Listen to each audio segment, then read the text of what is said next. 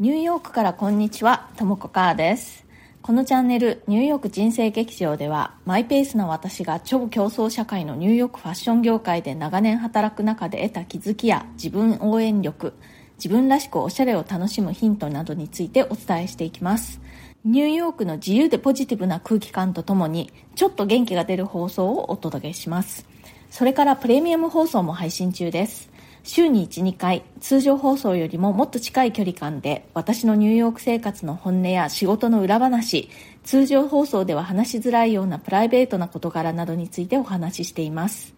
プレミアム放送では、私がニューヨークで暮らしている雰囲気や働いている感じが、えー通常放送よりももっと身近に生々しく感じていただけるかと思います。ちなみに一番直近のプレミアム放送ではですね、リスナーの方からのご質問にお答えする形で、英語で仕事をすることについてね、いろいろお話ししています。具体的には、英語でのオンライン会議や、えー英語でのプレゼン、どうやって乗り切っていったらいいか、どういう心構えで臨んだらいいか、そういうお話をしております。お申し込みは、 Voicy のウェブサイトからの方が、アプリからよりも手数料の分ですね、断然お得になっておりますので、ブラウザを開いて、Voicy のウェブサイトの方からお申し込みください。それでは、今日もよろしくお願いします。はい、今日は、え世代間ギャップなんてというハッシュタグでお話ししたいと思います。このハッシュタグを見たときにですね、まず私が思ったのは、私の職場での同僚たちや自分のチーム内のメンバーのことですね。で、まあ、いろいろな年齢層というのがいて、本当に20代から50代までという感じで、で、まあ、年功序列ではね、全然ないんですけれども、大体年齢順に地位が高くなってますね。やっぱりあの経験を積んで、えー上に上がっていくというのが大体まあよくあるパターンなのでそういうふうに自然となっているんですがでもあの管理部門の人たちなんかはまああのもうすぐにマネージャーに最初からなったりすることが結構あるのでそうすると現場のベテラン社員よりもその部門を取り仕切っている管理部門だったり、まあ、経営系の、えーマネージャーの方が、えー年齢が断然若いっていうことも、まあ、あったりもします。すいません。あの、最初に言っとくの忘れたんですけれども、私はニューヨークにあるファッション系の企業でえデザイナーというか、まあ、デザインディレクターとしてね、働いているんですけれども、そのデザイナーたち、本当に、あの、さっき言ったように年齢が様々なんですけれども、あんまりその世代間でのギャップっていうのを感じたことはないですね、正直。それよりも、デザインのテイストとか、デザインの思考性とか、そういったところでの違いの方が、その世代間、年齢間のギャップよりも大きいという感じがしています。私の場合は、仕事相手の年齢というのを仕事をしている時は本当に全く意識していませんね。それよりもそれぞれのその人の役割だとか能力だとかそういったところを気にして仕事をしているかなという感じがします。特にデザインそのものに関しては経験を積めば積むだけレベルアップするという感じでもないんですよね。極端な話、インターンなんかでももういきなりいいデザインをする人がいたりします。まあでもデザイナーの仕事っていうのはそもそもそのデザインだけやるわけでもないのでね。むしろ、えーそれ以外のところ、それ以外の仕事っていうのが結構重要だったりもするんですよね。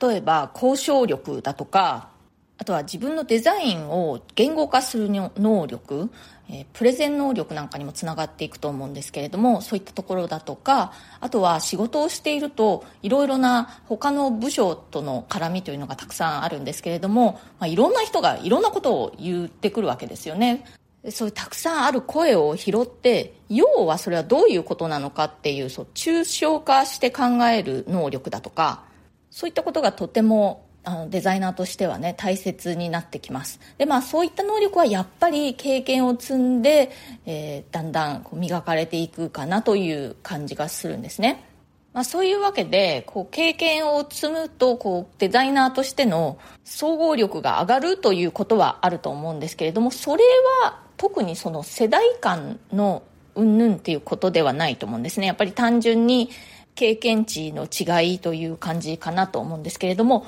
それよりもデザイナーとしてこう大きなね、あの、他のデザイナーとの違いを生み出すポイントというのは、やっぱりその一人一人のデザイナーの持っているテイストとか個性とかスタイルとかそういったところにあると思っています。で、まあ私のようにですね、そう企業で働くデザイナーというのは、まあ、企業というか、まあ、そのブランドに所属しているデザイナーというのは自分のデザインのスタイルだとか個性だとかとそのブランドのテイストとすり合わせていくっていうことがすごく大事になってくるんですね。それぞれのブランドにはコアとなるターゲット層だとかあとそのブランドのカラーっていうのがありますから自分の持っている個性をそのフィルターブランドのフィルターを通して表現していくっていうイメージになります。で、そのブランドのね、そのターゲット層に、まあ、年齢っていうのもあると思うんですよ。で、その年齢層と、そのデザイナーとの年齢層はね、一緒である必要は全然ないと思うんですね。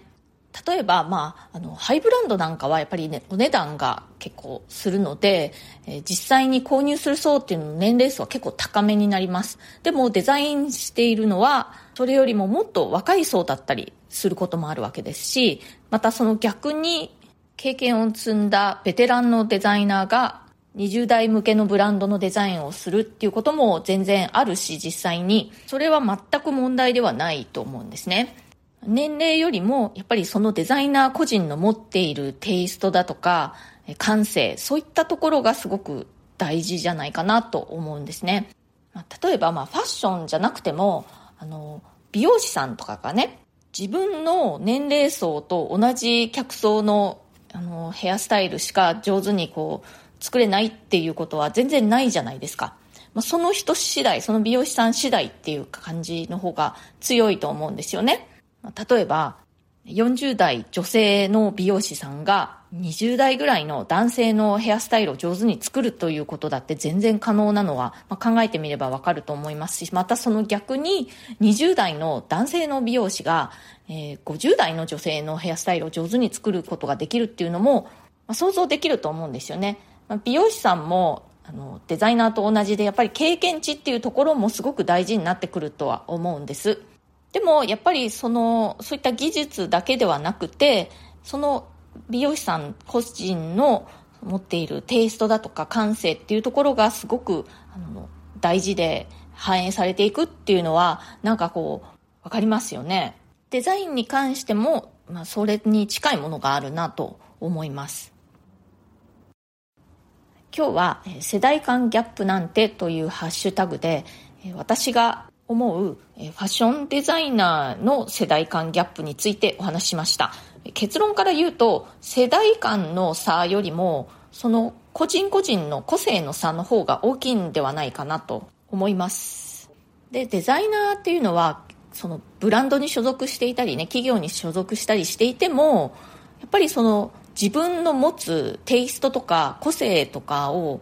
はっきりさせていくというかね見極めていく自分がどういうスタイルを得意としているのかっていうのをねちゃんと自分で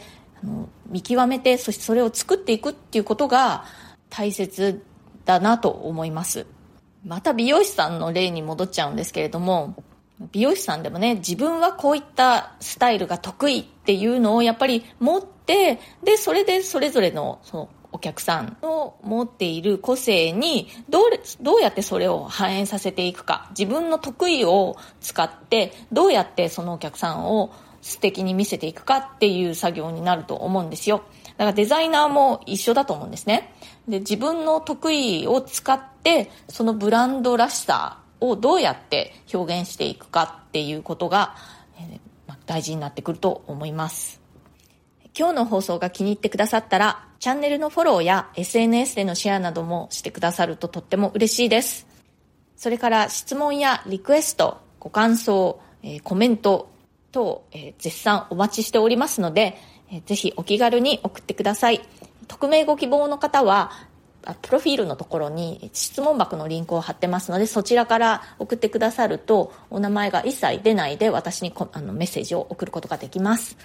ニューヨークのことやファッションのこと、キャリアのこと、キャリアチェンジのこと、それ以外でも、まあ、人生に関する何でも受け付けております。なんせ人生劇場というチャンネルですので、はい、えー、今日も最後まで聞いてくださってありがとうございました。それではまた次回、ともこかーでした。